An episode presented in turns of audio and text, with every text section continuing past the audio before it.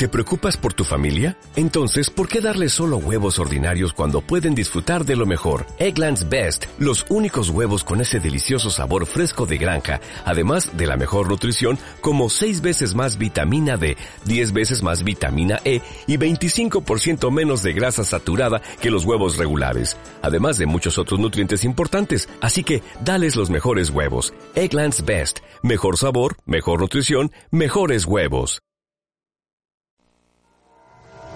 Mesdames et messieurs, s'il vous plaît, soyez prêts pour Aaron Chupa et Albatraoz. C'est parti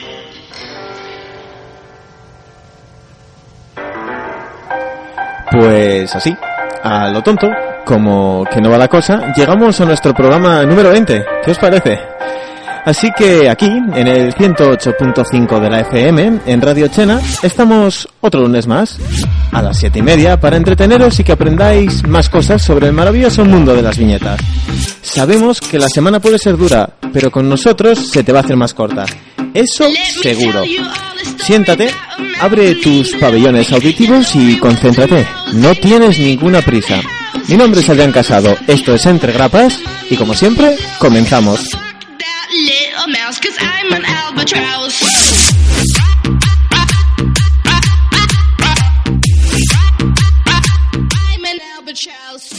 Ay, bueno, vamos a saltarnos un poco el guion porque entre que estoy espeso y no me apetece, luego nos pilla el toro como el programa anterior. Así que, según leo el guion, tonterías, tonterías, improvisar alguna chorrada, un chiste malo, ridiculizar al colaborador de turno, en fin. Ya sabéis, nuestro Facebook, entregrapa, facebook.com barra entregrapas, nuestro blog en entregrapas.wordpress.com y nuestro mail en entregra- a entregrapas arroba hotoutlook.es. Hoy estoy muy espeso, chicos.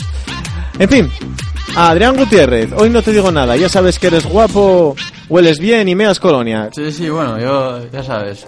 Pues mira, tío, estoy como tú porque tampoco se me ocurrió nada para presentar. Entonces, nada, tiramos para adelante. El día del espesor. Sí, está Laura, Hola. Lucía, Miau. Pablo. Buenas.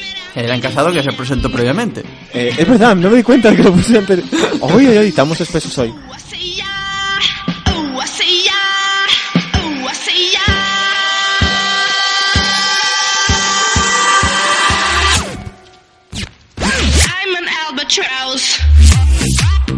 Ay, pero bueno, no desesperéis, que vayamos rápido no quiere decir que nos descuidemos en los contenidos. Nos consta que nuestros colaboradores se lo ocurran y mucho. Se lo ocurran tanto como por ejemplo Laura, que hoy nos trae... Eh, las novedades del anime Japan que se celebró este fin de semana en Japón. Venga, pues mira tú que llamándose Anime Japan, yo pensaba que había sido en Turón. Vaya hombre, ahí al lado de mi casa. O- o aquí al lado en. Eh, que estaba ahí, y digo, Anime Japan puede ser o en Tokio o en Villayana. Miles. ahí, ahí. ¿Pablo? Pues yo os voy a hablar de Los Vengadores. Mira. Eso sale en un Slout. Y sale hoy también. Me lo imaginaba. ¿Lucía? Pues hoy os vengo con una película y un anime. Tokio Magnitud 0.8, no al revés, 8.0 y mm, una película que ahora mismo no me acuerdo cómo se pronuncia. Ah, bien. Muy rico. Sí, sí, sí. Los, yo y los nombres. Muy rico. Rico, rico. Tengo fundamento. Bueno, pues vamos a hablar de las series de DC que ahora tan de moda están, pero vamos a centrarnos sobre todo en destacar los que para mí son los grandes aciertos que han conseguido estas series. Muy bien. Lucy, ¿cómo decías que se llamaba esa película? Mm, eh, Jotarubi no Mori E. Eh. Eh, qué pronunciation, eh. Flipasteis. Pues no puse los papeles. Vamos a ver cómo va eso de Tokio Magnitud de 8.0. Vale.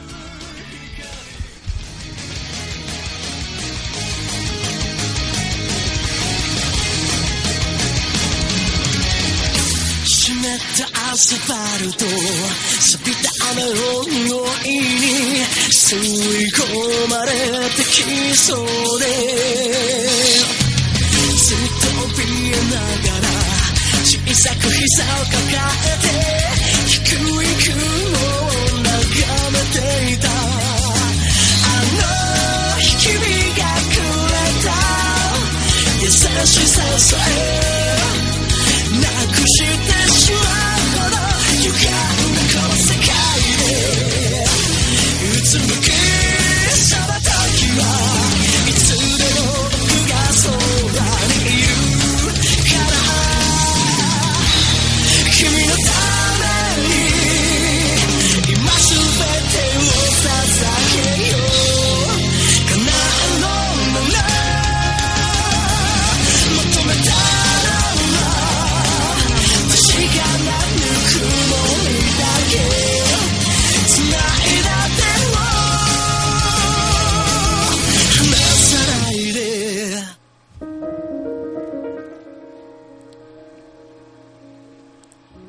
mola porque ves a Lucía intentando hablar, pero como tengo los micros silenciados, no puede. Entonces lo intenta, lo intenta. Bien. Ya. Ahora oh, mira, sí. sí. Hola. Bueno, hola, to- hola a todos, amiguitos de mi cocoro. Hoy os vengo con una alegría. Con unas recomendaciones que os exprimirán el alma. Os romperán el corazón y lo pisarán con ternura. Pero como siempre, muy recomendable. Hoy os hablaré de un anime y de una película, como bien dije antes. Lo hago así porque el, el- el anime es corto y con nada que cuentes, pues está casi todo dicho. Y claro, hay poca gente a la que le gusten los spoilers. No los pequeñitos, que hay gente que sí que, que les engancha y dices tú, hostia, pues tiene buena pinta, igual me lo veo, ¿no? No, sino de los que te lías a sartenazos. Claro, esos son los que me gustaría contar, pero sería para ver vuestra cara en directo y como que no. Bueno, los que reconozcáis el opening, que sonó antes, chachi para vosotros. Sufristeis como yo. Para los que no, mis nenos, el opening es de Tokio magnitude 8.0, como dije antes. Mal, pero lo dije. Es un anime cortito de 11 capítulos cuya primera emisión fue en julio del 2009. Y bueno, como prota- perdón, como protra- pro- protagonista tenemos a Mirai, una chica bastante rancia y quejona que está en primero de secundaria, lo que viene a ser la ESO, imagino, algo por el estilo. Que bueno, va de mayor y de verdad me cae como una patada en el culo. La secundaria va antes de la ESO. Ah, sí. Sí, primaria es primero y segundo y luego ya viene la secundaria. Sí, no, es de secundaria ella. ¿Qué dije primaria? No, no, secundaria, pero la secundaria va antes de la ESO. ¿Qué está en sexto? Eh, sí, más o menos. Pues vaya padres más imbéciles que tiene también. Le falta un hervor, ¿no? Sí. Bueno, que me cae como una patada en el culo. Personaje con patada en la boca. Había que hacer una cuña para los personajes con patada en la boca. Sí. Bueno. Eh, a ver, es que hay un momento en el anime en el que está en plan, odio a mis padres, odio mi casa, odio mi ciudad, dices tú, "Ñe, Ñe, Ñe, Ñe, Ñe, soy una ñata cri, cri- quijona, sí, quijona, quejona. dices tú, la adolescencia, ¿no? Si dices que yo en primero de secundaria, pues les llegará primero en Japón, no sé. La preadolescencia. Parece, parece- sí, parece que lo único que le caen bien son las amigas y el hermano que bueno, lo tolera, porque claro, ya es mayor que él. y- Más que mayor es que es una rancia.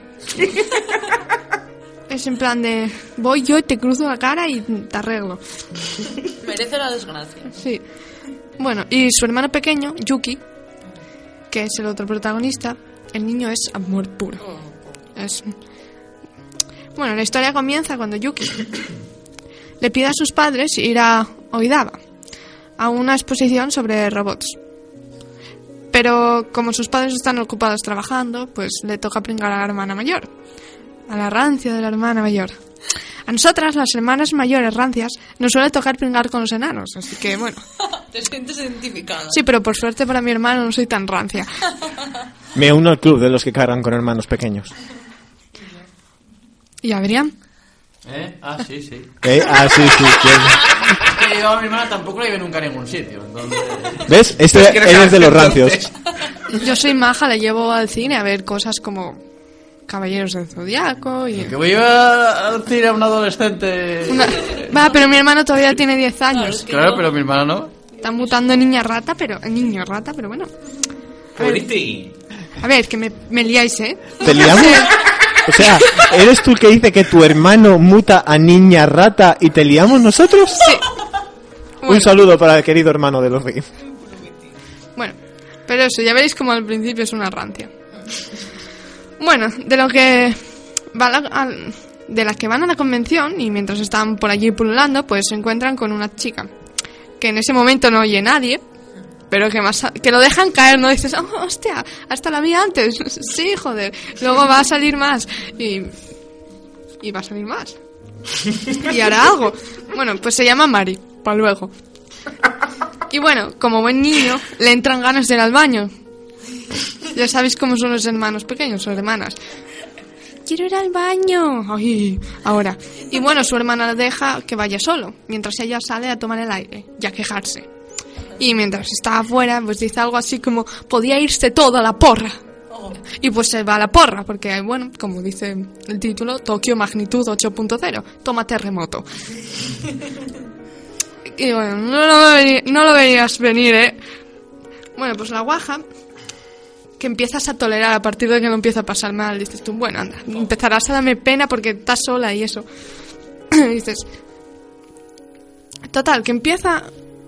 Que empieza, ¿qué digo yo? Total, que entra en el edificio a buscar a su hermano y se encuentra con, con la Mari, esta. La Mari. La mujer de antes, ¿no?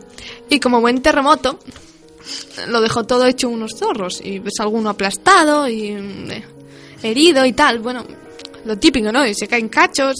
Destrucción. Y también, bueno, están las réplicas. Luego, claro, hay que volver a casa. Y Mari, que es Tomaja, los acompaña y ayuda a buscar a su hermano. Y hasta aquí Tokyo Magnitud 8.0. Porque es que, claro, y hay algún spoiler por ahí que, sobre todo si te metes en Facebook, en alguna página, y dices tú, ¿qué hijo de una vaca? Porque te pueden estropear muy bien el anime. Y es que, claro, luego va de cómo van para casa, ¿no? Como, porque las, las pasan canutas porque está todo, vamos, la gente también se muere porque pasa hambre y además es en pleno verano, hay mueren gente de insolación y todo. No vaya quejones. Sí, sí. que, que no aguanten hambre, que, Claro, que claro. son de gominola. Con cualquier cosa estamos... Ponen a trabajar, tío. Solo por un terremoto de 8.0. Desde luego. Pero está muy bien, ¿eh? Ten- tenéis que verlo. De los que te patean la Oh, patata. te lo pisan y luego lo estrujan y luego se ríen en tu cara. Lucy hoy está haciendo un especial, vais a llorar, cabrones. Sí, hombre, hay que, hay que variar un poco el contenido, ¿no? Shonen, sojo, no, estas cosas que no tienen nombre, pues drama. El drama. Más penas que Jesucristo. Sí, sí, os voy a romper el corazón en mil pedazos. Sí.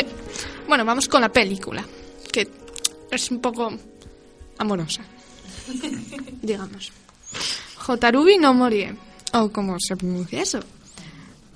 Jotarubi no morie. Os lo dejo ahí por si queréis verla. Está en YouTube. Es una adaptación de un one shot. Un día tú y yo vamos a tener que hablar de los derechos de autor. Seriamente. Aquí no la hay, así que Ya, ya, ya, tira, dale. si lo ven aquí, pues bueno. Vale, pedí que la traigan.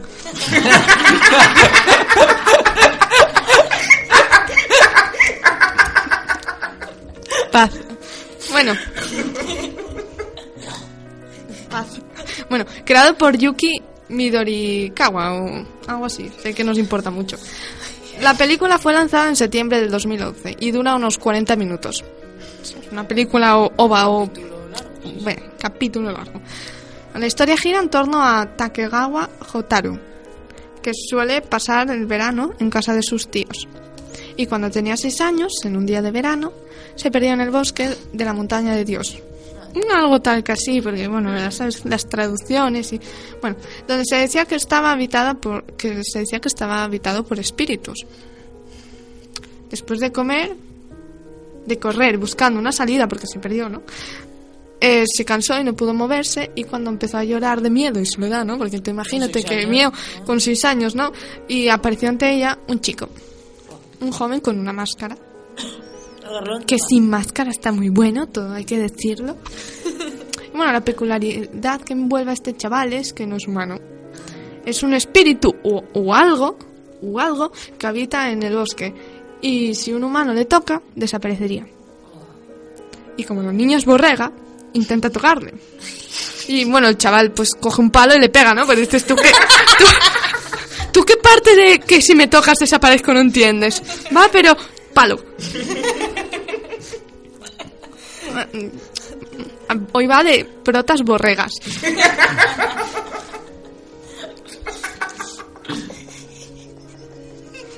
Bueno, el chico estaba hechizado por el dios del bosque y por... Y luego ya te explican más, claro, no te voy a contar toda la historia, son 40 minutos. Y mediante el palo de las hostias, pues le lleva como quien lleva al perro con un lazo fuera del bosque, porque claro, la chavala tiene con un seis años. palo. Sí, hombre, él, él coge un extremo y ella el otro. Ah, vale, como Claro. los levos. Sí. Y bueno, y la salva, claro. Y...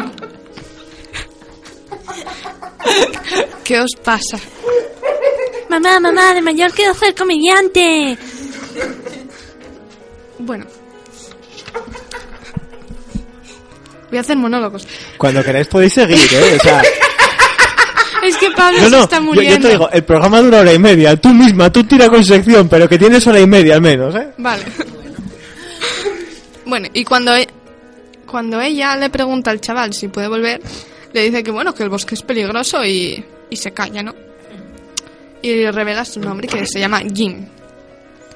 Ella promete volver al día siguiente y efectivamente vuelve al día siguiente y él la está esperando. Y bueno, se hacen amiguitos y esas cositas y em, los demás espíritus del bosque pues advierten a la niña de que no toque allí, no desaparecerá. Igual y cae algún palo más. Y bueno, la niña siguió volviendo día tras día. Y también verano tras verano. Y claro, ella love love y todas esas cosas que bueno. a crecer y... Claro, empiezan a crecer. Bueno, empieza porque él no puede crecer. él- Claro, está así, está es, es como, mm, sí, un, algo. un ente. Sí. Espíritu, fantasma. Esas cositas, ¿no? Que, que les mola tanto a los gapos. Está muy bonita. Lloré bastante. Sí. Para otro día vengo con, con Anohana y con Hal. Entonces va a ser más lágrimas. Ah, ya las ha dicho. Sí, de vez en cuando está bien. Soltar los sentimientos. Sí, jolín. Y bueno, ¿qué os parece? ¿Os llama la atención? A mí sí. A mí me da ganas de pegarle a la gente con un palo ahora. Sí. Ah, yo quiero ver la del terremoto. Yo también. Ay. Son 11 capítulos. ¿no? 11 capítulos, sí. Ah. Está, está muy bien. Ahí va a haber desgracias. No, y algo así nunca lo he visto. No, yo tampoco. Sí, está muy bien porque... Bueno, buena solución. bueno, la tumba de las luciérnagas, bueno, aparte. El drama. Eso sí. Dices tú, hoy, hoy para que te voy a atascar de la nariz, creo que voy a ver un anime. llorar. Para llorar un poco y para limpiar. Pues ves toque magnitud 8.0 y dices tú, "Oh, no puede ser. Es muy bonita, es muy bonita, sí, sí. Todo el drama. Todo dramón. Todo el dramón. Bueno, yo creo que hasta aquí. Ya vendré más cargada de drama. ¿Quieres hacer llorar a la audiencia? Sí, soy malvada. Lu- Lucy se alimenta del dolor y sufrimiento de sus víctimas. Como la, la araña que me mordió el pie. Como la- Y todo el veneno, pasómelo ella. Oh. Venenito puro. Todo lo que tiene de pequeñina lo tiene venenoso. Ye- ye como una araña, ye como una araña. Ta- Estaba claro. Venenosa. Bueno, chicos, pues yo creo que hasta aquí mi sección, ¿ok? Y, y creo que de sobra. yo, yo por lo voy a silenciar el micro de momento un rato, que lo veo muy risueño hoy. Bueno, pues entonces nada, ¿pasamos a la intro de otros o pongo algo, Lucy? Sí, hombre, sí, ponme el ending. Vale, te ya pongo veréis que alegre. Alegría. Bye, bye. Bye bye. Hasta mañana todos. Hasta aquí.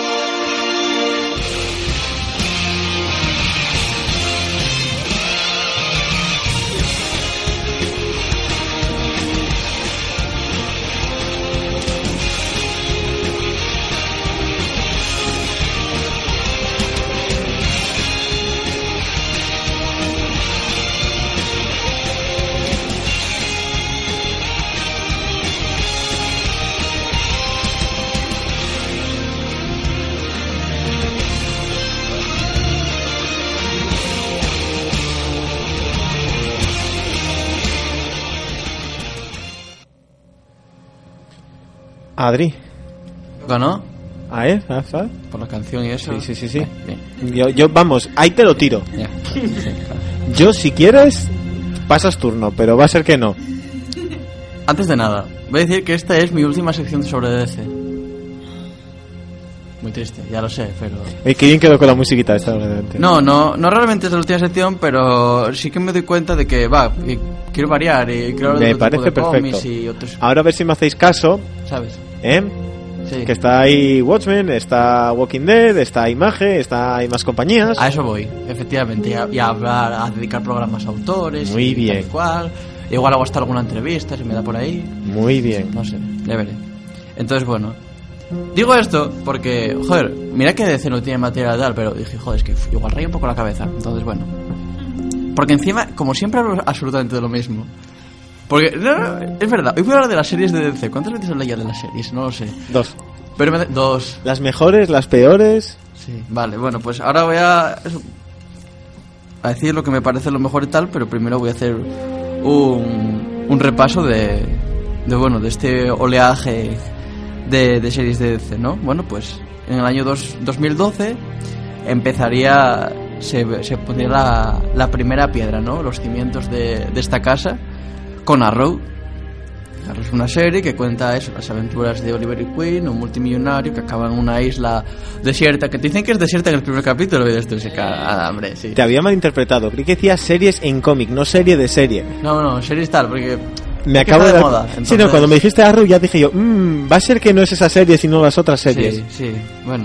Por eso te digo que de series ya no sé cuántas veces hablé y eso, pero. En fin. ¿Y eso? Que me hace mucha gracia lo de eso, lo de la, la isla desierta, porque. En fin. Dicen, estuve en la isla desierta y en el primer capítulo se pone en ruso con la mayordoma esta. Yo, claro, muy bien. Para que te quede bien clarito. Bueno, pues es la, la serie se estrenó en la CW en octubre del año 2012 y bueno, era una serie de con un superhéroe que bueno se acercaba más al, estilo este de Nolan, realista, sin superpoderes de por medio y tal, un héroe que iba más bien a, a pueblos ricos, rollo Robin Hood moderno, contra la mafia y todo esto, y con un componente muy muy grande de del efecto CW este que yo tardé mucho en darme, darme cuenta que es eh, los tíos guapos y eh, que no está mal. Oye, ojo y mucho hincapié en los triángulos amorosos que es algo que me molesta mucho pero que está bien porque oye lo que pasa es que yo creo que se pasaron un poco la primera temporada mucho Laurel, Tommy Oliver y tal. Pero bueno, la serie, oye, avanzó. eh, nos dejaba ver algún guiño casual a, a DC, pero tampoco parece que se esmeraran mucho en eso. Simplemente hacían su serie, su universo particular y tal y cual.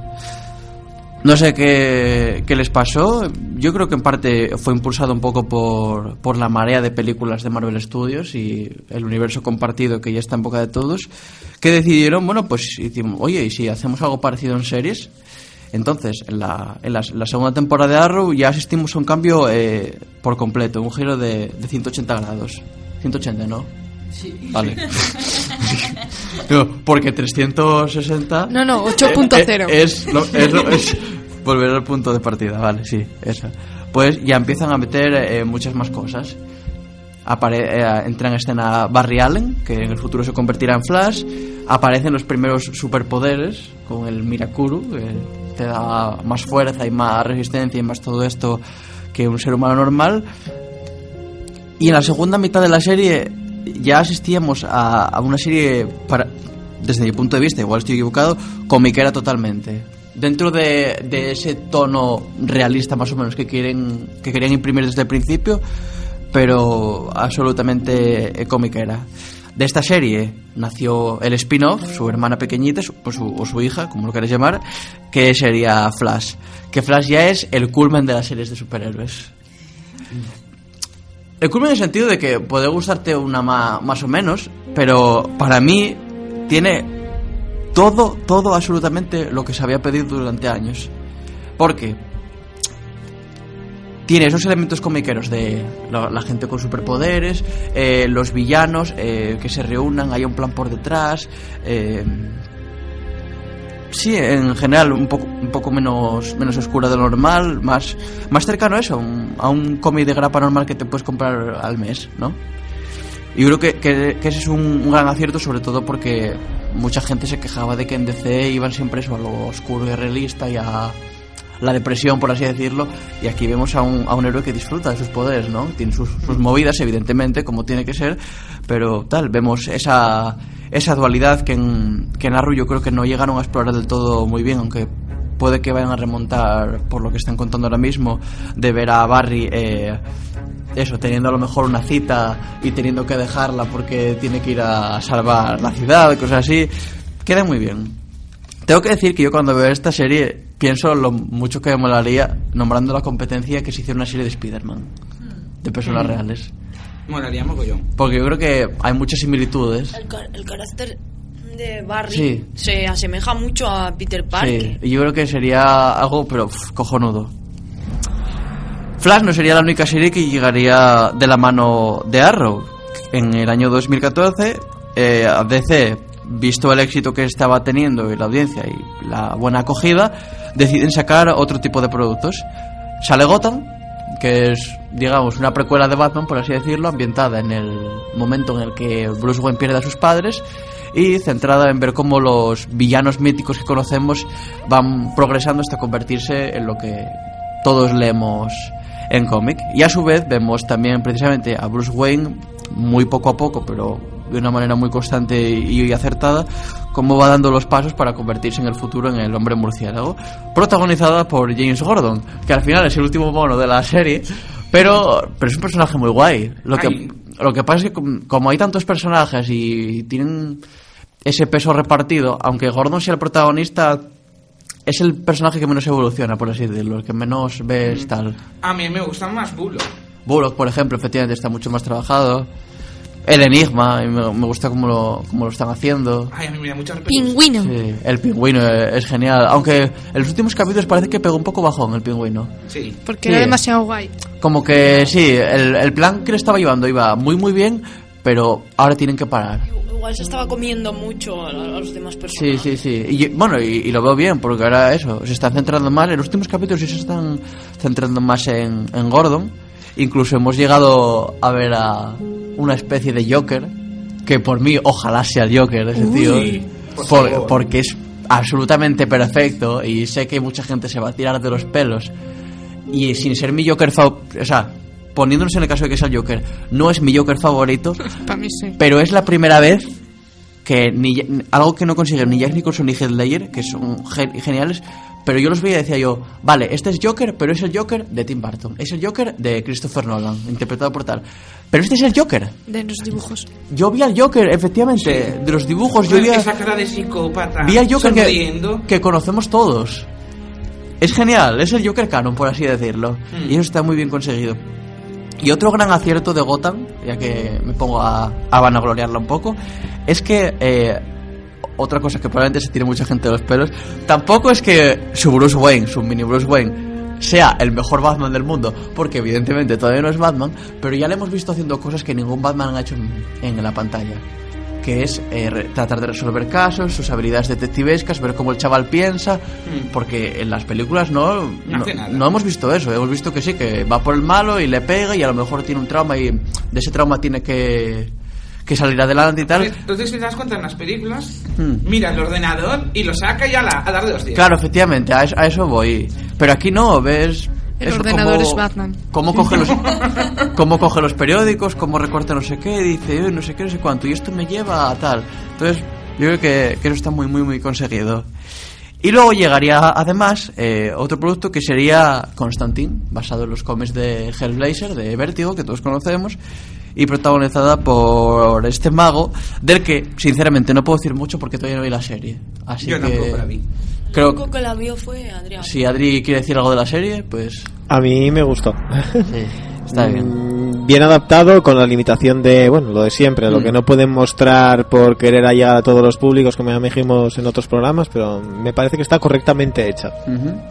Vale. Es que, bueno, ya te digo, es de la que tal, pero la quiero meter aquí por cosas que voy a explicar después.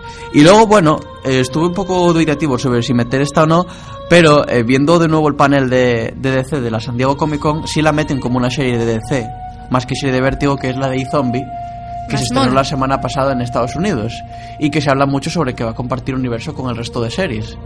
No en el sentido de que vaya a haber crossover, sino que a lo mejor en un capítulo, pues a lo mejor dicen, sí, como el tío que corre tan rápido de Central City o algo así, ¿no? Entonces, bueno, como digo, ha salido el primer capítulo, ah, evidentemente aquí en España no, pero se puede ver, coño. O sea, aquí somos todos humanos y vemos ilegalmente, o sea, no me jodas. Y... eh, Que la traigan. y es- y está- y es- y es- y es- no, y es una- el primer capítulo está, está muy entretenido, tiene clave de humor y va sobre resolver así casos y tal. Y bueno, a mí me parece que es un buen, un buen comienzo. Total, aciertos de las series. Para mí, aparte de todo lo que comenté. El primero y más importante para mí es la variedad.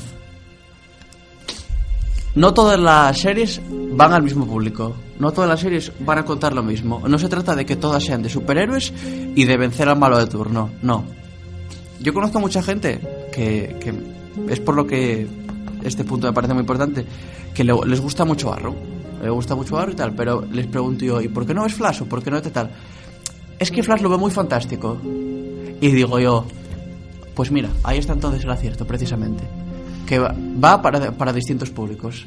Y está muy bien. Si quieres ver eso, superhéroes realistas, porque bien te, te gustan que los superhéroes sean serios, o te gusta que se asemejen a la realidad, porque al ser fantásticos igual te pueden parecer infantiles o no, no de tu gusto, tienes Arrow. Que te gusta lo, lo mágico, lo paranormal y todo esto, pero tampoco, pero lo quieres eso también, más, más bien tirando a, a serio y de este rollo así sobrenatural, Constantine. ¿Que quieres una serie de superhéroes al uso completamente y de calidad? Flash. ¿Que quieres eh, eso, una serie policíaca y que puede que gusta no tiene por qué gustarte Batman, pero si te gusta Batman, quizás estás un poco cansado de que sie- siempre sea lo mismo, entre comillas, pues a mí me parece que es, que es uno de los aciertos de Gotham también precisamente, ¿no? Que, que no es una serie de Batman, es en parte sí, pero tiene tiene un poco de todo, porque de Batman, seamos sinceros, es que tenemos de todo, como para Seríamos bien de los malos de Batman. Sí, Es efectivamente. que para ver Batman ya ves Arrow. Claro. Vaya Batman estamos. verde. Dejarme a Batman verde en paz. Entonces, bueno. Eh, y luego, aparte, que le comentaba el otro día a Lucía, porque aparte de estas series van a salir otras, se est- estará en desarrollo Supergirl, que ha salido hace poco el traje y todo esto. Y yo no voy a juzgar a Supergirl antes de que salga, ni mucho menos. Pero sí me parece a priori un acierto hacer una serie de superhéroes con una chica adolescente como protagonista para quizá igual tratar de atraer a ese, a ese público para tener a un, a un personaje icónico y, y- y protagónico que con el que te puedes identificar más fácilmente. Yo qué sé, mejor eso, a nosotros nos gusta tal, pero a lo mejor Lucy o Laura no se sienten identificadas con Arrow. A lo mejor pueden sentirse identificadas con Felicity o tal, pero no es la protagonista, que es a lo que voy. Entonces, no sé, hay- eso me parece un acierto a priori. Luego, que la serie sea una bazofia o no, O que la pues... actriz parezca una señora, o eso ya. hmm, efectivamente. Luego ya Yo estoy contenta con iZombie. Dios dirá. Y luego, bueno, también y Zombie, que y Zombie, yo creo que el acierto que tiene también es que también es un batiburrillo de cosas, porque tiene, por lo visto, esos casos policial, policíacos de resolver, y luego aparte la protagonista es una zombie, pero tampoco es una zombie al uso, o sea, ella es, tiene conciencia y tal, lo que pasa que su habilidad es que come cerebros, y al comer cerebros de la gente a la que realiza autopsias en el trabajo que realiza, pues accede a sus recuerdos. Entonces puede acceder más fácilmente a si la asesinaron, a si no sé qué, y ayudar a resolver el caso. Entonces, creo que es la gracia que tiene esto, que no es los zombies de Walking Dead, que está muy bien, por cierto, pero que quizá no es lo típico. Entonces, eh, no sé, eso me mola. Centrándome en Arrow y Flash, que Arrow y Flash es un poco las series que más en conjunto van, porque Constantine va por separado, y Zombie también, y Gotham se ambientaría en el pasado, más que, más que tal, digo yo, por, por lo que vimos, ¿eh? por cómo es Gotham y tal, que hay máquinas de escribir y todo eso en vez de ordenadores, pues no sé. Algo que me gusta mucho de, de estas dos es lo consecuentes que son con lo que te, con lo que te van a contar. Eh, para empezar, van poco a poco haciendo el mundo más grande. Como decía antes, Arrow empieza como una serie totalmente realista, donde no hay poderes y va avanzando. Primero introduce el Mirakuru como una droga o suero, como lo quieras llamar, creado por los, por los japoneses en la Segunda Guerra Mundial, que te, te hace ser un poco más, más fuerte, más resistente y tal y cual. Pero bueno, es algo que podemos decir, bueno, es plausible, ¿no?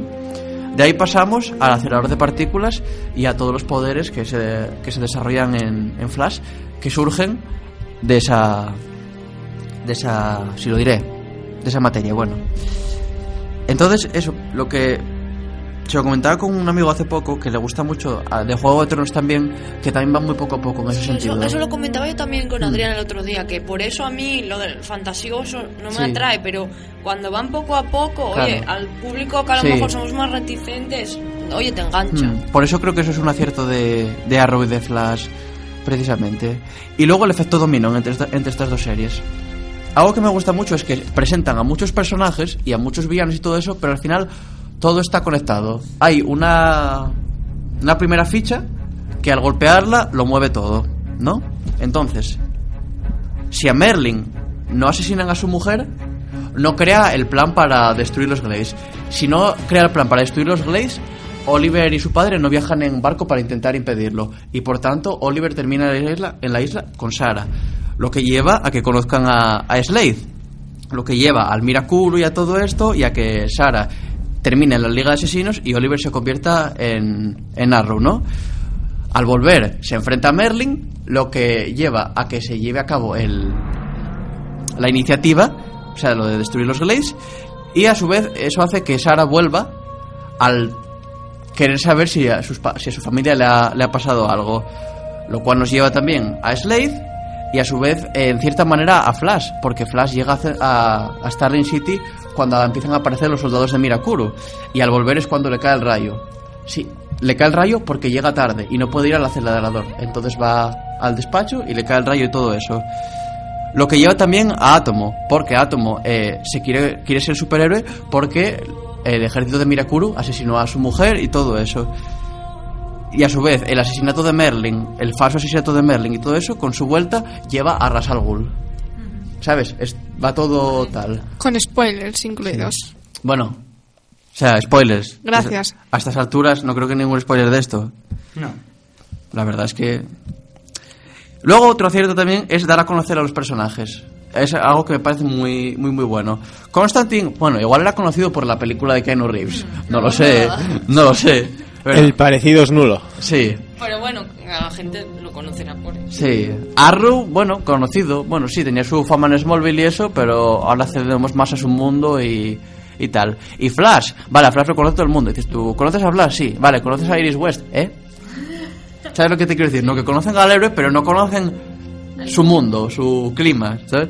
Entonces, bueno, está bien dar a conocer estos héroes, que es algo muy bueno que también ha hecho Marvel Studios al presentar a Iron Man, a Thor, a tal y cual, que son personajes que a lo mejor conocías, pero que, de los que no sabías nada realmente.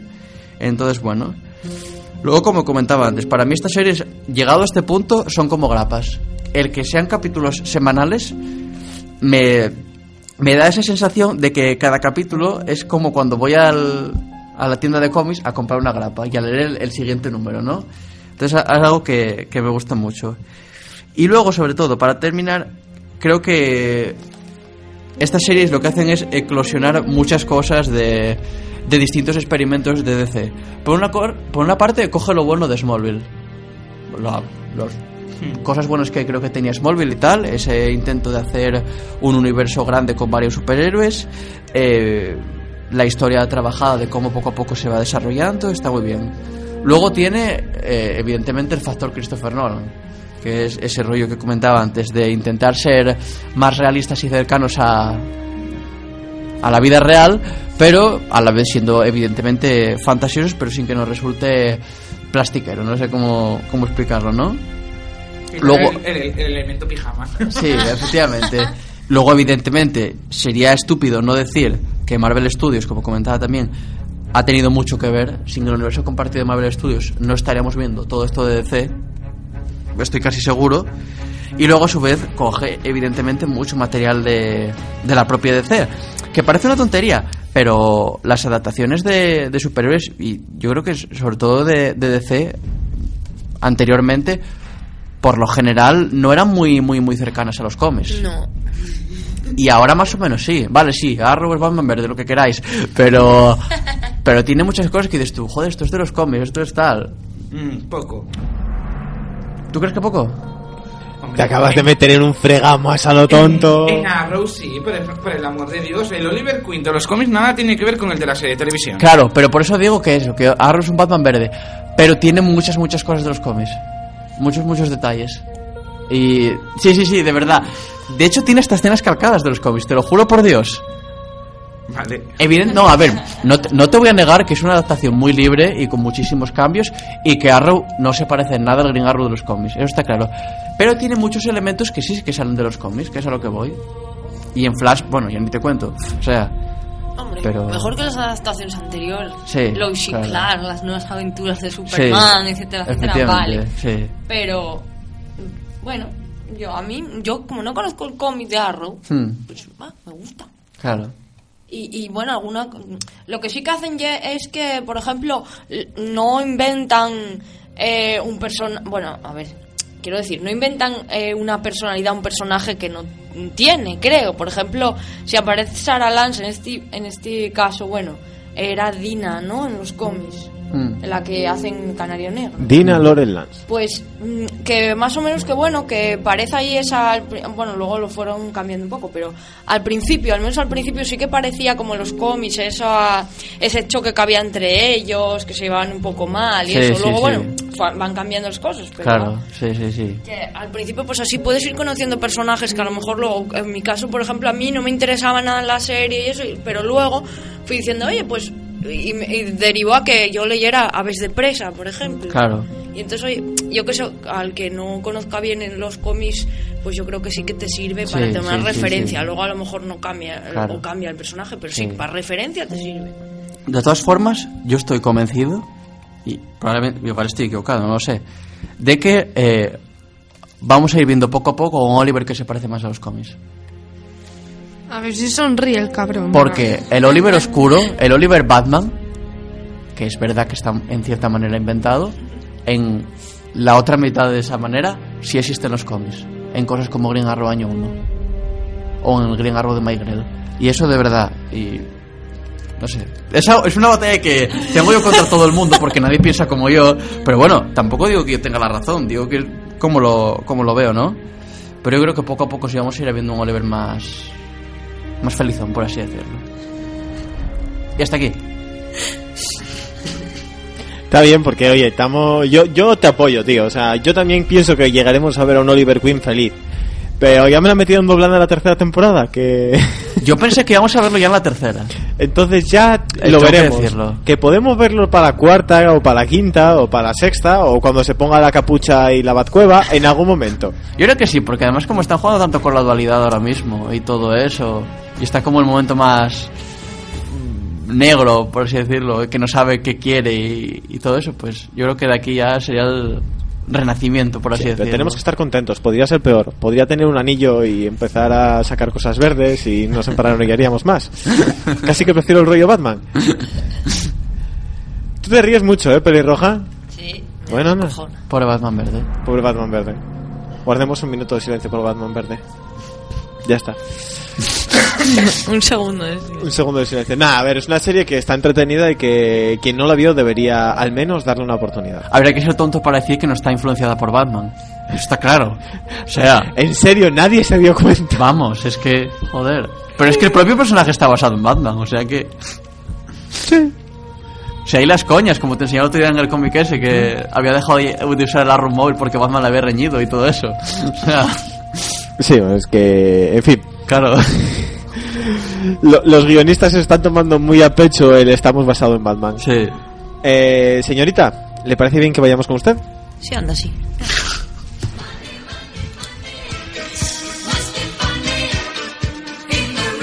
De compras con Laura.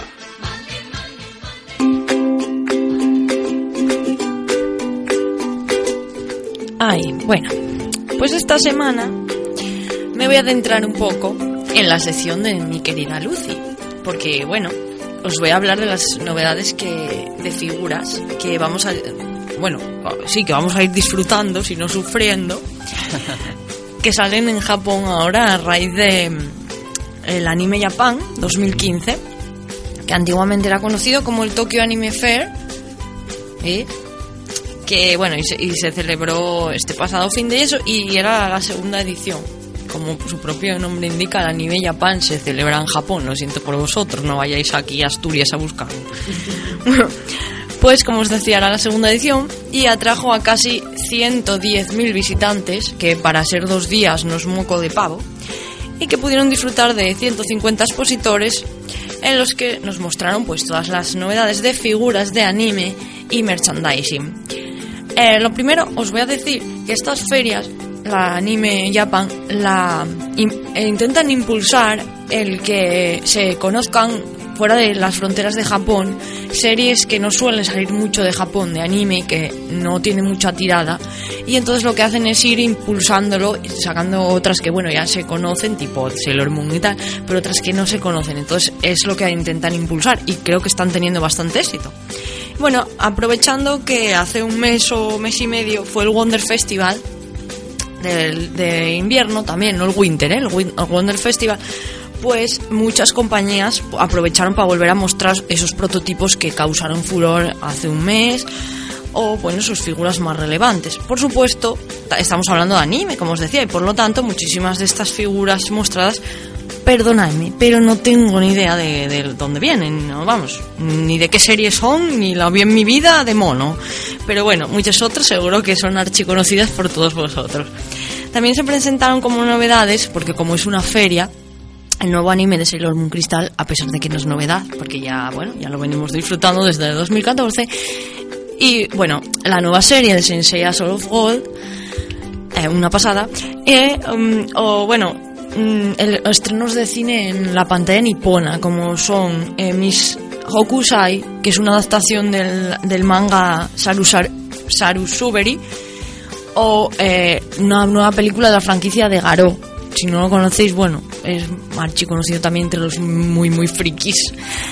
Y bueno, y como no, la... Claro, es una serie de Tokusenta y algo así como los Power Rangers, pero con armaduras en plan como si fuera un lobo. Selecta licenció aquí la serie y tiene serie de anime y serie de manga. Sí, eso, pues presentaron una Para el que película. no lo sepa. Vale, claro. Y para los muy frikis como nosotros, la nueva peli, se presentó la nueva peli de Dragon Ball Z.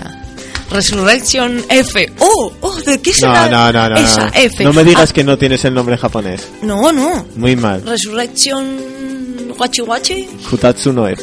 Joder, que viene Freezer. ¡Uy! Spoiler. ¡Oh! ¡Qué mala! Bueno, también grupos, hay grupos musicales. Que, espera, que me pega Lucy. Soy mala, no vi todavía el anterior de Dragon Ball.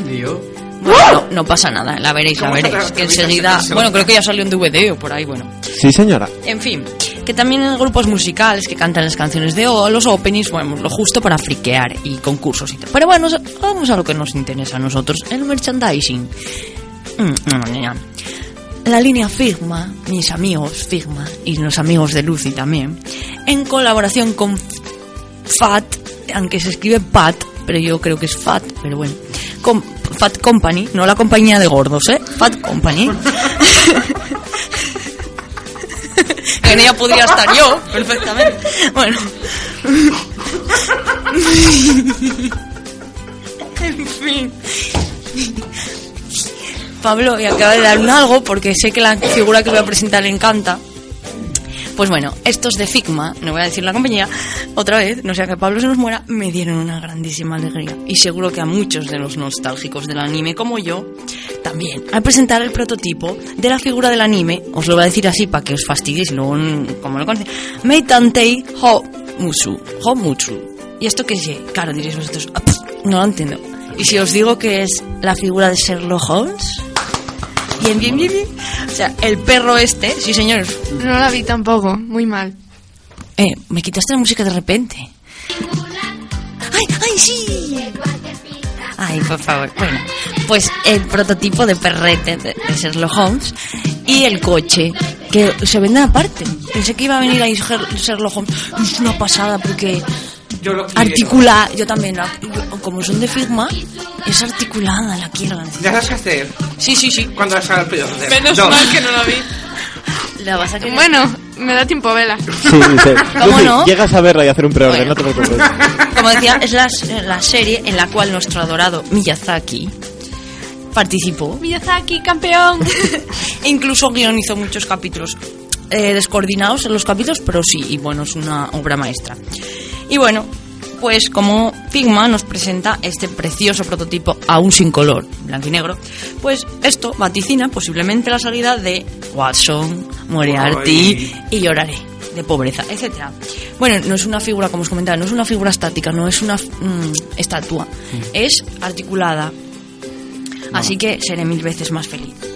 A su vez, Mass Factory, que no es el de maquillaje, señores, eh, filial de Figma también, nos presentó, no Fat Company, nos presentó el prototipo de un Iron Man dorado. De este no sé absolutamente nada. Seguramente Pablo, a medida que vayamos viendo fotos, me dirá, sí, hombre, es este el 80 y no sé qué, 42 del... no sé". Bueno, yo dorado, un Iron Man dorado, así con la mano, como para lanzar una- un rayito y también en la línea de colaboración con Mass Factory, en concreto la línea Big, eh, Fig FX, creo que son Fig, sí, que bueno, son figuras, este sí, son estáticas, son como estatuas, pero tienen muy muy buen acabado y muy guapas y tal. Pues nos encontramos con la novedad de una figura, yo no conocía estas dos series hasta que investigué un poco, Girls um, and, como en alemán, no. Girls und Panzer. Sí, und Panzer. Eh, chicas y tanques. Mola pila. Y Knights of Sidonia. Caballeros de Sidonia. Sí, señora, está- otra, gran serie. Está muy bien. Sí, sí, sí. Y digo, ¡ay, qué guapas! Las figuras una pasada, ¿eh? O sea, que si os gustan esas series vais a disfrutar. Sin dinero, pero vais a disfrutar. Por su parte, Aniplex, nuestros amigos, los odio pero los quiero, como novedades nos presentan las figuras de Puela Magi, Madoka, Magica de Revelation... No, de Rebellion Story. ¿Eh? Rebellion Story, sí, bueno. Como no sé Otra nada de vez esta. intenta hacerlo del tirón. Puela Magi Madoka Magica de Rebellion Story. Y que presenta a Sayaka Miki y a Kyoko Sakura, de unos 25 centímetros o 30 así, en kimono. Muy monas ellas, muy guapas y muy fieles al manga y al anime, porque yo me fijé que la pintura mete miedo lo bien que está. Y ya están en preorden. O sea que estas ya habían salido. De Persona 4, siguiendo la línea de Aniplex, se presenta eh, Teddy, Teddy Cubi, Cubi, que es como un oso así, ¿eh? un oso panda feliz, con las manos abiertas, dispuesto a dar abrazos de amor. Dios. No sé si dar abrazos de amor me da un poco de miedo, pero bueno, una figura que seguramente los amantes de Persona 4 lo conoceréis. Ahora vamos con Van Presto. Con Van Prestito de la mano nos encontramos las figuras de Ataque a los Titanes, Ti, ti, ti, ti, que por lo visto están dando muchos dineros, porque hay a tutiplén, asgaya para los asturianos. Desde chivis, o sea, se gasapones, eh, estos gasaponitos, estatuas de la tropa de reconocimiento a caballo muy, de muy buen acabado y buena, buen tamaño, o gasapones muy raros, porque son como si fueran patas arriba, como si estuviera un, un personaje como haciendo una cosa rara, como patas arriba, la cabeza está donde tendrían que estar los pies y está como haciendo una voltereta. Pues series así de gasapones a lo tonto. Como si estuviera haciendo el pino. Sí, no, no, pero eh, en cúbito supino. no sé. Como si le estuviera un titán cogiendo la patita. Sí, Ah, vale. como pero están felices. Bueno, hacen cosas raras porque la serie no es de gracia, pero bueno, los gasapones dan risa. Estos que os digo de, Van Presto. También en Van Presto, con- en colaboración con Good, Good Smile Company, la de los Nendoroid, estos, los famosos. Tenemos las figuras de una serie muy famosa que al parecer que se está haciendo ahora muy famosa, Fate State Night. Fate State Night, que no sabía nada de ella y tuve que investigar. Eh, Unlimited Blade Works, que trae las los personajes son una chica eh, morena y otra rubia. Una parece inocente y la otra no. Rin Tos- Tos- Tosaka, Tosaka que es la, es la que no es inocente, y Saber, que es la que parece inocente. Que bueno, parecen estar de moda, como os digo, y son muy monosas, enseñando patita y cosas así muy guapas. De Van Presto también, otra de nuestra amiga Puela mágica esta, la Puela Magi De Beginning Story. Y sale la figura Madoka, eh, la protagonista, White Dress Version. O diréis, White Dress Version. Sí, señores, la muñeca con un vestido blanco. ¿Para qué nos vamos a engañar? Oh, Dios mío, no busquéis más. Otra figura novedosa de las que hacen justicia a la serie es la de Kuroko no Basket. Esta que es de, de baloncesto, la serie, está también es muy guapa. Y la figura es Seiyuro Akashi. Y es una edición que trae un balón en la mano. Pues bueno, creo que está, todavía no está en, en pre-order. Y también de esta misma serie, no sé por qué, ahora les está dando por poner eh, como a los muñecos sentados en el suelo. Es- van presto. Cogen y ponen, el, por ejemplo, de esta serie o la de esta de pedales, ¿cómo se llama? Yoguamushi, yo, de ciclistas, Yoguamushi pedal, pedal, que son ciclistas, pues les da por ponerlas tirados en el suelo, que eso, mm, señores, para nosotros los coleccionistas, nos tocáis mucho la rabadilla, porque ¿Cómo narices pensáis que voy a poner yo esas figuras el día que tenga estanterías? Voy a tener que coger montonitos de cajas y ponerlos en el suelo, porque están como eso, como sentados en un escalón. Por ejemplo, en la de en la de esta de baloncesto están dos personajes chocando los brazos entre sí, guay, tío, no sé qué". Y en la de pedal es, esta de, de ciclistas están como uno enfadado, mira, en contra de otro. Así que digo, ¿y dónde pongo yo eso? Pero bueno, como no me gusta mucho esta serie, pues no pasa nada, no la compraré. Los demás sufrís.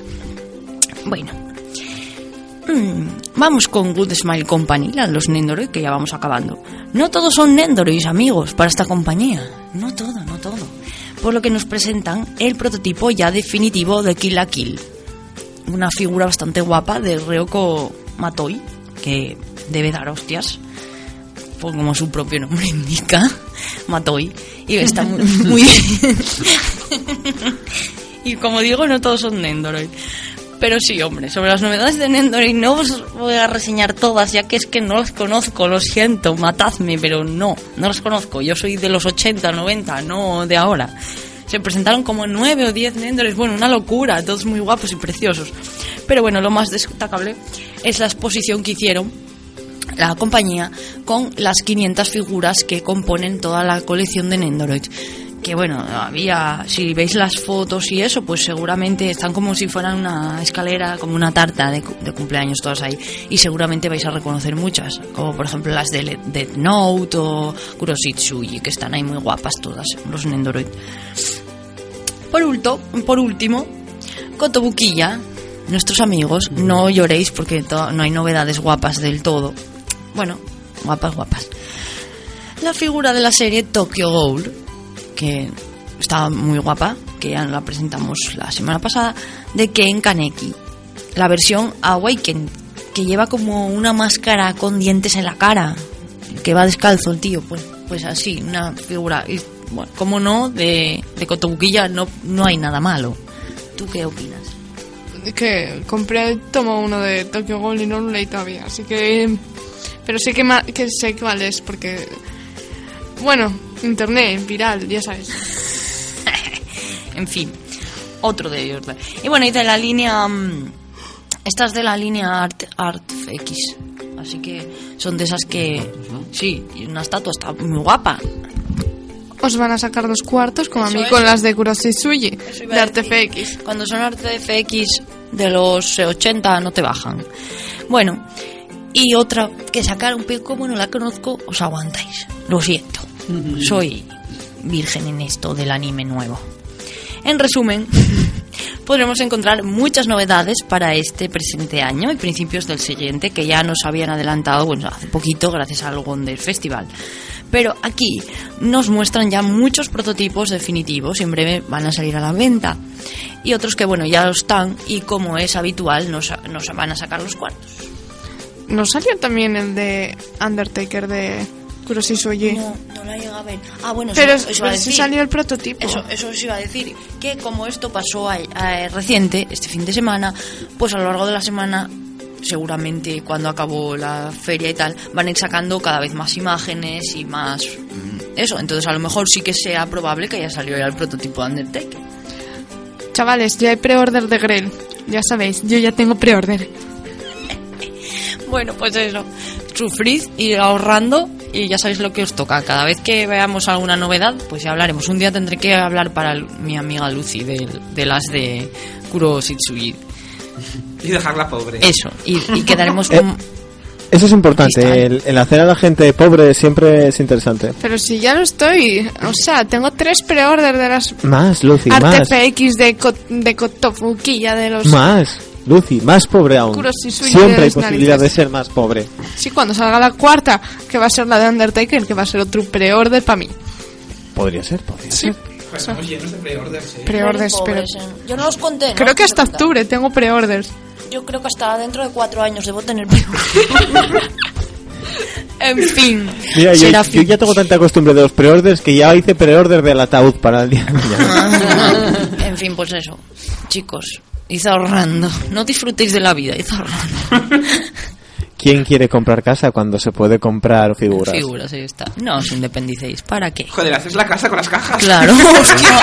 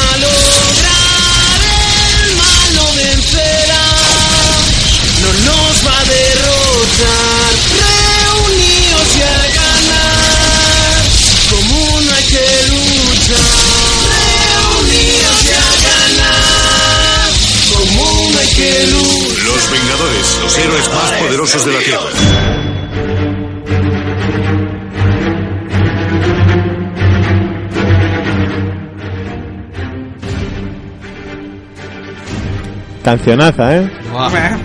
Hombre, prefería la latina. Sí, casi que... ah, Vamos a dejarlo ahí. Sí. De- Por la canción que nos pusiste no me imagino de qué nos vas a hablar hoy. No, ¿eh? No me hago idea, ¿no? La verdad es que estoy ahí con que creo que era Spider-Man. Pues no fíos, los Vengadores.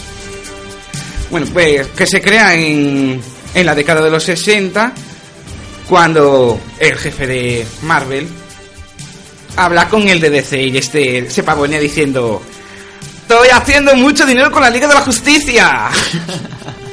Entonces, Martin Guzman, que es el que era el propietario de Marvel, llega a la oficina, coge a Stanley y le dice: Yo también quiero Liga de la Justicia. Reúneme a los héroes. Y ala, ponnos todos juntos a, a dar de hostias. Entonces Stanley le dice: Perdona. Hace como una década que no tenemos superhéroes. Entonces Martin Guzman le dice: Ala, pues créalos. Invéntatelos. Y bueno, pues es cuando crean las series en las que salen primero ellos por separado, que sean Hulk, Thor, Iron Man, el Hombre Hormiga y la Avispa. Que bueno, salen unos cuantos números y entonces ya crean en, en septiembre del 63 sale el cómic de los Vengadores, guionizado por Stan Lee y dibujado por Jack Kirby. ¿Cómo no? Lo hacen todos ellos que... No sé, mi que los menciono ya. Con decir que son de los 60 ya tenía que saber todo el mundo que es Jack Kirby. Sí, esa, ¿ves? Bueno, pues cuando Loki, el dios de las mentiras y hermano del poderoso Thor, hace un plan, traza un plan para matar a su hermano, que consiste en controlar mentalmente a Hulk, que descarrile un tren y bueno, pues que aparezca Thor para darle de hostias. Lo que no contaba, con lo que no contaba Loki es que un jovencísimo Rick Jones, int- intentando avisar a los cuatro fantásticos, avisará sin querer pues a, a Iron Man, al hombre hormiga y la avispa, que se dan, o sea, recibían el mensaje y van hasta donde estaba Hulk. Y bueno, pues todos ellos juntos luchan contra Loki y cuando termina la batalla se dan cuenta que, bueno, pues que va a haber héroes, villanos y amenazas que uno solo no, no puede vencer. Entonces que, bueno, así forman los Vengadores. Bueno, la, la formación, esta primera, no duraría mucho tiempo, ya que Hulk abandona el en el siguiente número. Hulk solo es Vengador 15, dos, dos páginas. Punto, se acabó. Y dos números más tarde es cuando encontrarían el cuerpo congelado dentro de un iceberg del famoso héroe de la Segunda Guerra Mundial, el Capitán América, que fue creado en la década de los 40 cuando la compañía se llamaba Timely Comics. Bueno, pues esta formación se enfrentaría a villanos de cosecha nueva, como serían el Barón Zenmo o Khan el Conquistador, o, o personajes ya salidos de, de las demás series de Marvel, como sería el Hombre Topo, salido de los Cuatro Fantásticos. Qué grande. Sí. Qué grande el hombre topo, tío. Sí, a mí me encanta el Hombre Topo. Es que es de lo feo que es y horrible que es, te hace gracia. Es que yo, yo recuerdo la única vez que tuve ganas de leer Los Cuatro Fantásticos, no sé por qué, digo, bueno, pues voy a comprar con el hombre topo de villano, tío. Y, joder, empezamos bien. Villanísimo. Hombre, con historias muy guays, ¿eh? Ahí No, no te lo- subterránea. Claro, no te lo niego, pero eso que a mí no... Y luego tendríamos también a la Encantadora que había salido pues en la serie solitaria de Thor. Hmm. Y bueno, en mayo de 1965 salió el número 16 de Los Vengadores. Bueno, pues este número es bastante importante porque es la primera vez que renueva en- totalmente el equipo. O sea, ya no salen los Vengadores originales, sino que solo estaría el Capitán América, que recluta a tres villanos para reformarlos en héroes. Pues esos tres villanos serían Ojo de Halcón, que había sido villano, pero no por ser malo, sino porque le engañó la viuda negra, había luchado contra Iron Man. Y los otros dos pues eran los gemelos Maximoff, la bruja escarlata y Mercurio. Que bueno, que también habían sido medio engañados por Magneto para formar parte de la hermandad de mutantes diabólicos y ser enemigos de, los- de la patrulla X. Y bueno, pues esta no sería la primera vez que se renovaría, ya que cada X tiempo cambiarían los personajes para no aburrir a la gente. Bueno, en esta etapa conoceríamos a, a otro héroe que se llama Simon Williams, que es más conocido como el Hombre Maravilla. Que había sido, pues bueno, envenenado, le dio poderes el Barón Zemo. Porque este es el brazo. ¡Qué turbio! Y bueno, pues los, los poderes solo los podía mantener y su vida siempre y cuando se inyectara pues una poción. Entonces el varón Zemo hace que se infiltre en los Vengadores para así poder vencerlos llegado el momento. ¿Qué pasa? Que Simon William le traiciona para, para no derrotar a los Vengadores, pero muere el Puritín.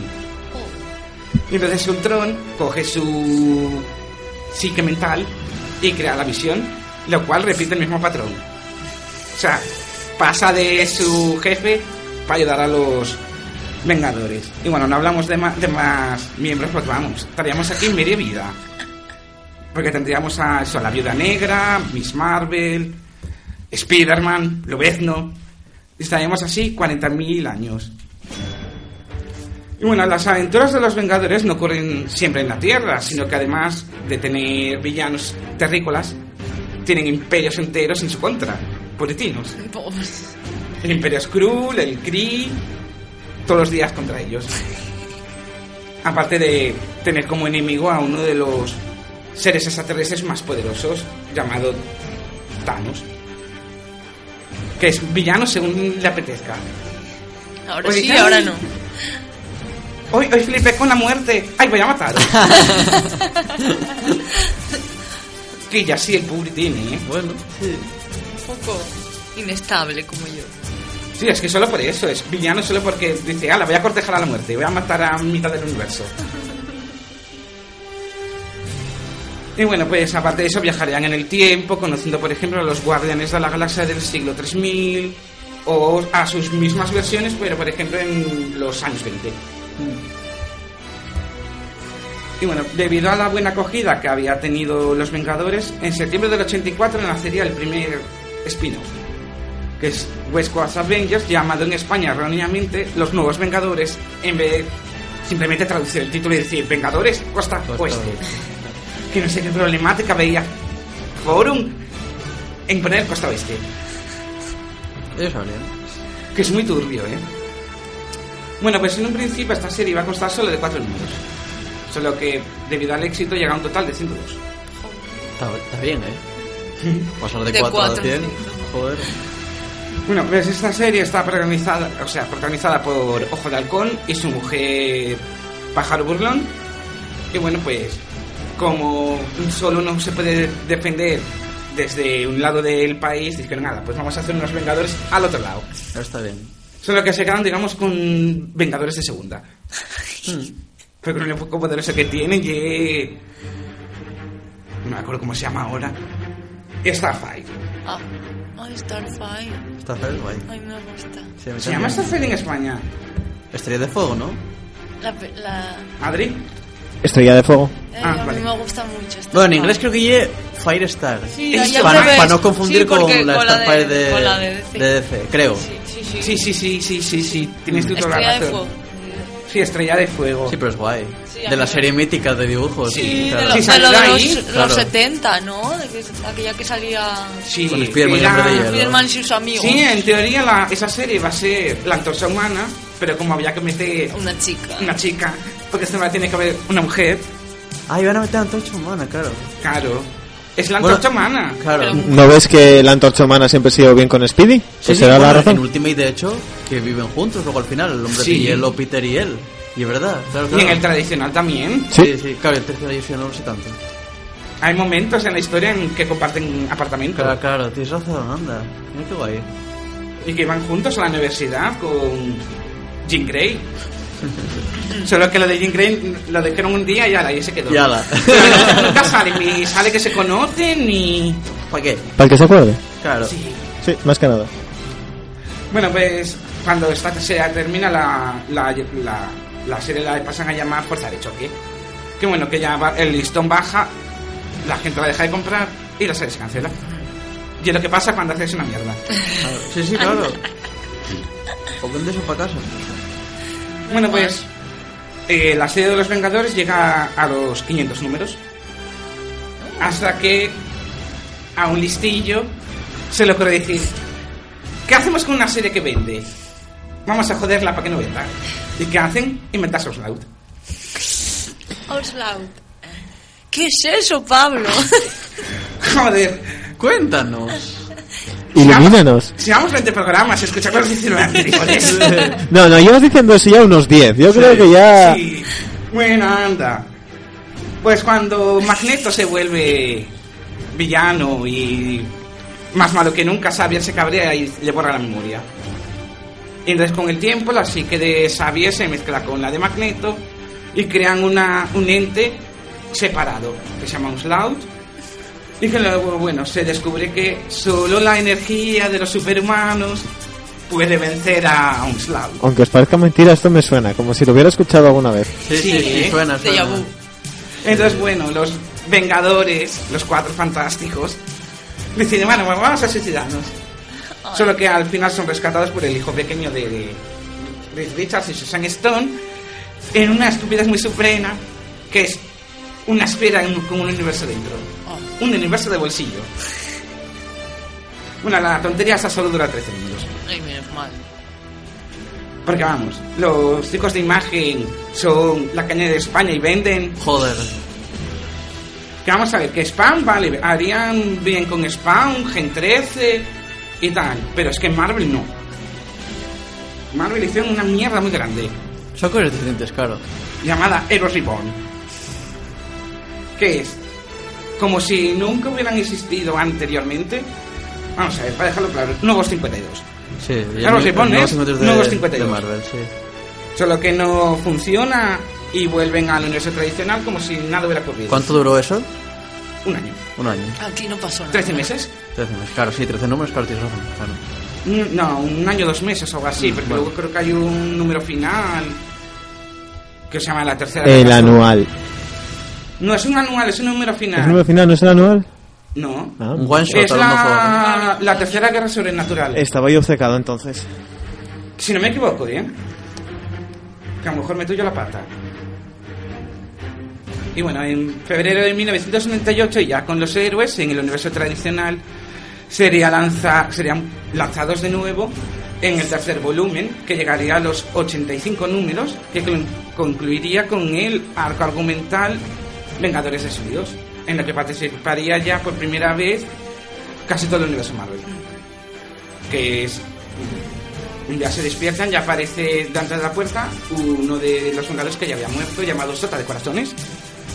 Y de repente son atacados pues, por, por Chris y por todo a la vez, y hasta que se les dan cuenta de que es cuestión de magia y que quien lo provoca es la bruja escarlata, que se ha vuelto loca. Qué mala y qué bruja. Y bueno, solo el Doctor Extraño puede vencerla. Y al final los Vengadores dicen, bueno, hasta aquí llegamos. Y cada uno por su camino. Y solo, eso solo dura un año, ¿eh? Al año siguiente ya vuelven los Vengadores. Y esta vez sí son los nuevos Vengadores. Ya está bien, Panini lo llama así, como realmente se tenía que, nunca se tenía que haber llamado el anterior. Y desgraciadamente es el volumen 2 cuando tenía que haber sido el volumen 1. Claro. Pues esta serie empieza porque la balsa, o sea, la cárcel de los superhumanos villanos, se escapan todos. Y entonces, bueno, se reúnen otra vez los Vengadores, pero este grupo sería totalmente diferente a todos los demás que habíamos visto hasta ahora, ya que entre ellos estaría Luke Cage, que es un personaje, digamos, de clase B, que poco había inter- intervenido hasta ahora, que solo participaba, pues, eso, Averos al Killer, y un poco más. Luego estaría Lobezno, que nunca había salido de los mutantes. Spider-Man, que nunca había salido de Spider-Man. que eran solitarios y los pobres. En un principio iba a estar Daredevil, que lo deja. Y bueno, el eh, Iron Man y el Capitán. Porque no puede haber Vengadores sin Capitán y Iron Man. Y bueno, luego tendríamos lo que sería el gran crossover de la última era, que es Civil War. Que es lo que empezaría ya todo lo que conocemos hoy en día. Que empieza todo con esta super saga. Que bueno, que es simplemente eso. Mm, el Estado decide que todos los héroes tienen que registrarse y tendríamos dos bandos. Iron Man por un lado, Capitán América por el otro. Que, tu- que, bueno, que no pega mucho, pero la historia está muy bien. Esta es muy buena. Porque que al capitán se, se niegue a que se sepa la, la identidad me parece un poco raro. Bueno, pero eh, imagino que es por eso, por el derecho de libertad, porque se está vetando. Pero Entonces, las libertades. Lo mejor son los miles de memes que hay sobre la película. Ah, sí. Yo me, me parto. son buenos, sí. Pues eso, llegarían a una, a una guerra entre los dos bandos, dándose cuenta de que por luchar entre ellos han destrozado una ciudad entera. Y el Capitán América se entrega. Y bueno, pues los Vengadores que estaban con el Capitán se quedan clandestinamente. Pues no dan el brazo a torcer y dicen, por aquí, mandarín. Y entonces eh, Tony Stark crea unos nuevos Vengadores llamados los Poderosos Vengadores. Porque claro, él es poderoso, dirá, ala, yo soy poderoso, Sí. los poderosos. Me lo yo, poderoso. y que esta, bueno, esta saga culminaría con la invasión de los Skrull, que se infiltran en la Tierra y bueno, pues los héroes tienen que dejar los bandos y decir, ala, pues tenemos que volver a ser solo los Vengadores. Y bueno, ya se quería porque si no llegaría a a Marvel Now.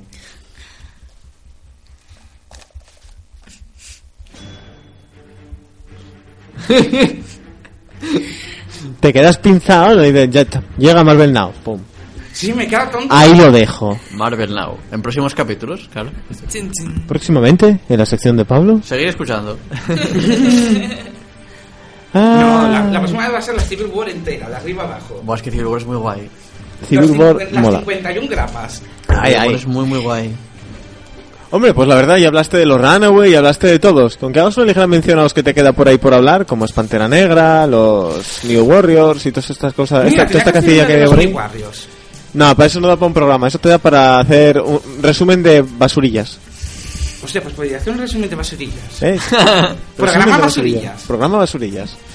Bueno, pues si os parece bien, ya que estamos otra vez acabando, eh, menos mal que hice resumen al principio, si no, no hacemos noticias hoy. ¡Hala!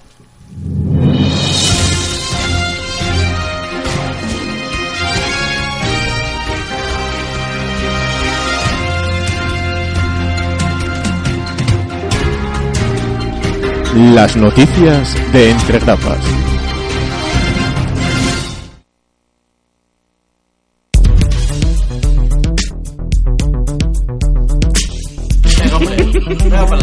No hay juez a la vista. Espera, que no, que no esperaba hacer eso y me quedó hasta... Me, me gustó y todo. Eh, ay, señor, señor. No hay juez a la vista. No hay juez a la vista. El, batajado, el batacazo de Juez Dredd, pese a ser una gran adaptación que convenció a los fans y abrió hueco en las ventas de Blu-ray y DVD, no ayudó a una secuela.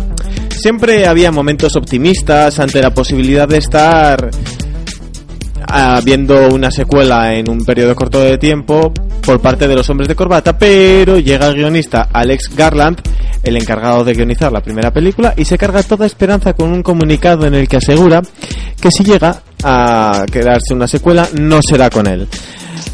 No habrá hasta donde yo puedo decir una secuela de Dread. Las mecánicas básicas de financiación de una película dicen que si haces una película que pierde un montón de dinero, no vas a conseguir hacer una secuela. Y eso es básicamente lo que ha pasado. Entiendo y agradezco el apoyo que la película ha tenido y las campañas que han existido por ella. Es algo genuinamente gratificante. Me encanta en todos los sentidos, excepto en uno, que es cuando escucho sobre la gente comprando copias del DVD para impulsar las ventas y cambiar las figuras. Y lo que quiero decirles es, no hagáis eso. Guardaos vuestro dinero, porque la gente que toma las decisiones es mucho más guay y dura que eso. Y los gráficos a los que miran no van a variar lo suficiente por ello. Así que el apoyo a la película se aprecia de verdad, pero si llegara a ver una película no va a ser por mí y el equipo de gente que trabajó en la anterior, sino que sería otro montón de gente y buena suerte a ellos. Espero de verdad que suceda, de verdad. Espero que logren hacer un mejor trabajo del que nosotros hicimos. Así que nada, mala suerte para mí y a todos los que nos gustó esa versión. Pues sí. Sí. Vaya pena. A Bárbara no se le hace eso. Una portada alternativa, obra de Alburquerque para Batgirl, el número 41, evoca a la broma asesina, el punto de inflexión más importante en la vida de Bárbara Gordon, ya que es donde queda inválida por culpa de el príncipe del crimen, marcando bueno pues un antes y después y un después en la historia de Batgirl. Pues bien, al parecer es demasiado dura para determinadas personas que se han alzado en armas con- junto con el hashtag Change the Cover, cambiar la portada, los cuales pedían a DC que no la publicaran. Al final ha sido el propio autor de la imagen el que ha pedido a la editorial que no la publique y así pues se hará. La noticia ha dado la vuelta pues al mundo entero y es rara la web de noticias de cómics que no se haya hecho eco. Se argumenta que no encaja con el tono general que tiene actualmente la colección y también hay quien dice que es demasiado violenta. Alburquerque ha dado el siguiente comunicado explicando sus motivos. Mi portada alternativa para Batgirl estuvo diseñada para rendir homenaje a un cómic que admiro y sé que es uno de los mejores cómics para muchos lectores. La broma asesina es parte del canon de Batgirl y artísticamente no podía evitar representar la traumática relación que hay entre Bárbara Gordon y el Joker. Para mí simplemente era una portada aterradora que traía del pasado algo que pude interpretar artísticamente, pero ha quedado claro que para otros personajes ha tocado una fibra sensible. Respeto esas opiniones y a pesar de que la discusión es acertada o no, ninguna opinión debe ser descalificada. Mi intención no ha sido nunca dañar o molestar a alguien a través de mi arte. Por esa razón, he, recomendado a DC que retire la portada. Me alegra que hayan oído mis preocupaciones y que no vayan a publicar la portada en junio como estaba previsto. DC Comics ha em, lanzado un comunicado en esa línea. Para mi gusto, personalmente es un poco lamentable que se censure de este modo una portada que no incita a nada malo. Es más, repudia lo que hace el Joker. Si deja, mal, si deja mal cuerpo, ¿verdad? Da mal rollito, pero bueno, eh, es la idea. También las portadas de The Walking Dead se ve zombies comiéndose a gente y no por ello es lo que promueven. El cómic no siempre es un mundo de color de rosas, pero bueno, si se censuró en Marvel una portada por marcar un poco de culo, DC no iba a ser menos. Esto es la competición de ver quién censura más también. El guionista de la serie, Cameron Stewart, se ha mostrado contrario a la portada también, porque dice que no quiere que su cómic sea intenta inquietante. Porque claro, todos sabemos que la portada del cómic refleja siempre, siempre lo que hay en el interior. Portadas alternativas de Groot y Mapache Cohete, por poner un ejemplo, en los nuevos X-Men, sin que aparezcan estos personajes, quiere decir que dentro van a aparecer, ¿no? O las portadas de Lego. O las portadas de Lego, o las portadas de figuras de Hasbro. Sí. Adri, ¿tu opinión? En fin, será Que ya, ya lo he dicho tantas veces, tío, ya esta semana. A ver, vamos allá. A mí la portada me encanta. Portadón. Me parece, pero, pero, pero preciosa. Y personalmente yo no la hubiera censurado. Pero sí hay que pensar también, y yo y lo sabe Lucía porque cuando tal me enfadé mucho y lo hablé con ella. Pero luego, viéndolo ya con perspectiva, si te das cuenta de que lo que intentan vender, eh, vale, que es una variante y que si no quieres no te la compras y eso. Pero sí que en el- no es el momento adecuado para esa portada, tal y como lo, lo que están contando los cómics de, de Badger ahora, y para el tono para el que van, sobre todo para, para el público femenino y tal, que sí se puede sentir ofendida por eso, porque esa es como es la gente de tal. Yo creo que esta portada, si se hubiera hecho hace meses, antes de que Badger hubiera tenido este supercambio que tuvo, no hubiera habido ningún problema. Pero este no era el momento adecuado. Para mí, ¿eh? Pero yo no lo hubiera censurado, para nada. Me parece perfecta. Y espero que no caigan en el olvido, porque por mí la tendría colgada en la pared. Me encanta esa portada, de verdad. Aquí están de nuevo. Los echábamos de menos, y ellos lo sabían. Los cuatro fantásticos están de vueltas en Entre Grapas. Y ahora resulta que va a ser fiel a los cómics y todo.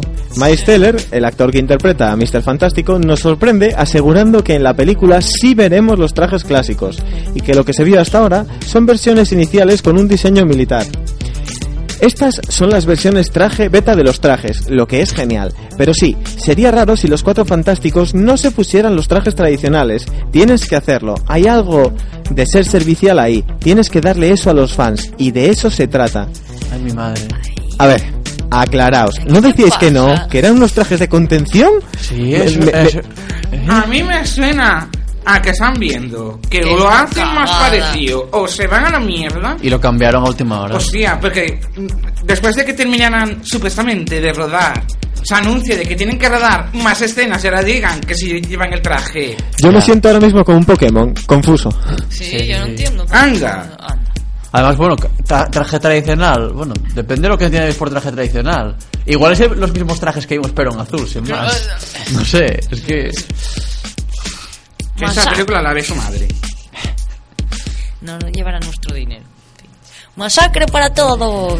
Pues sí, mis pequeños oyentes, Masacre ya tiene a su Wesley y será el actor TJ Miller. Pues este mismo lo confirmó a través de Twitter. No solo dice que será Wesley, sino que también incluye el hashtag Vancouver en su mensaje, el lugar de en donde se rodará la película que este mes mismo, mes de marzo, empieza el rodaje. Pero ¿qué más sabemos del rodaje? Bueno, pues ya se vio el logo, ya que Ryan Reynolds y Morena Bacari mostraron lo típico que filtras en Twitter, imágenes de las sillas de producción, donde se pudo ver el logo. ¿Qué más se vio? Bueno, pues se ve que Morena Baccarin interpretará a Vanessa Carlisle. Eh, Nombre de esto complicado, risa. Vanessa Carlisle, copycat. Para tal. Que lo vaya a ser, puede ser. Que nos pueden dar por atrás y hagan al final un cambio y no sea quienes nosotros esperamos. Eso hasta que no se estrene la película el 12 de febrero de 2016 no lo sabremos. ¿Quién soy? ¿Quién soy? ¿Quién soy? ¿Quién soy? Bueno, pues que un actor se autopromocione para interpretar un personaje de cómic ya no es raro. Es más, hace años sería casi tirar tu carrera a la basura y a día de hoy te puede encumbrar en el estrellato. Pues ¿quién es el último que se une a la palestra? El actor Jim Parsons. Que si bien por ese nombre os veo con carapez y no lo ubicáis, sí. no pasa nada. Seguro que por el de Sheldon Cooper, papel que interpreta en The Big Bang Theory, lo tenéis más ubicado. ¿Y a quién quiere interpretar? Bueno, pues usando el imaginario del murciélago, al gran Edward Nigma. Vamos, al enigma de toda la vida. ¿Lo veis en el papel? Yo sí, Yo sí. yo sí. Yo veo a Sheldon Cooper. Yo sí. Ya, bueno, Va también, como- no- no ¿Tú piensas realmente? De Sheldon Cooper a Enigma Hay un paso. hay un paso. Hay una Es máscara. un tío súper inteligente, súper eh, metódico, tal. Convertirse en super, en supervillano, un tío así, es, es un segundo. Y falta el, el gatete para hacer chachi. Sí, sí, sí, o sea. Otra de tortugas. En abril comenzará el rodaje de la película de Teenage Mutant Ninja Turtles 2. O sea, las tortugas mutantes ninja adolescente, segunda parte. Exacto. En dos de las ciudades más grandes del estado de Nueva York. Nueva York y Buffalo. La secuela se estrena el 3 de julio de 2016. Se espera que el reparto coincida con el de la primera película y de momento se ha comentado que la Dimensión X o que los personajes de Bebop, Rocksteady y Casey John tienes al- tienen altas posibilidades de aparecer. Yo estaría guay.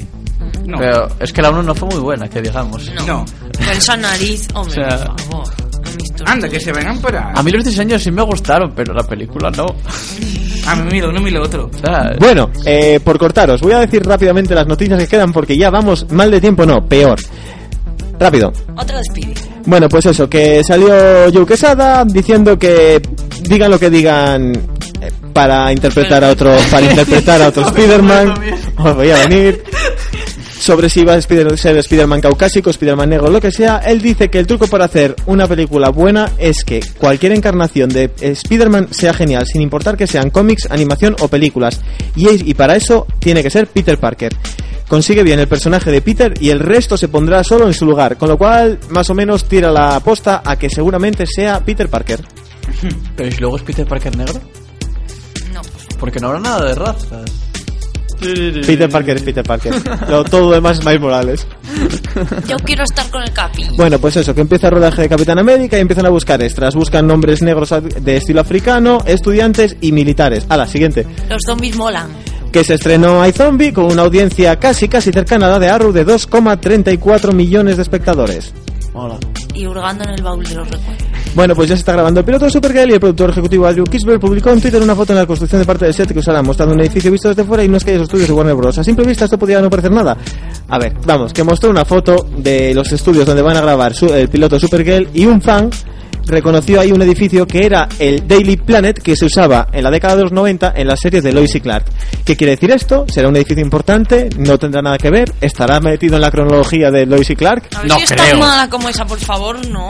No creo a mí, que a mí sea- me gustaba, la dices muy grande. A mí también. Muy bien, chicos. no Hala, la semana que viene volvemos. Sofía.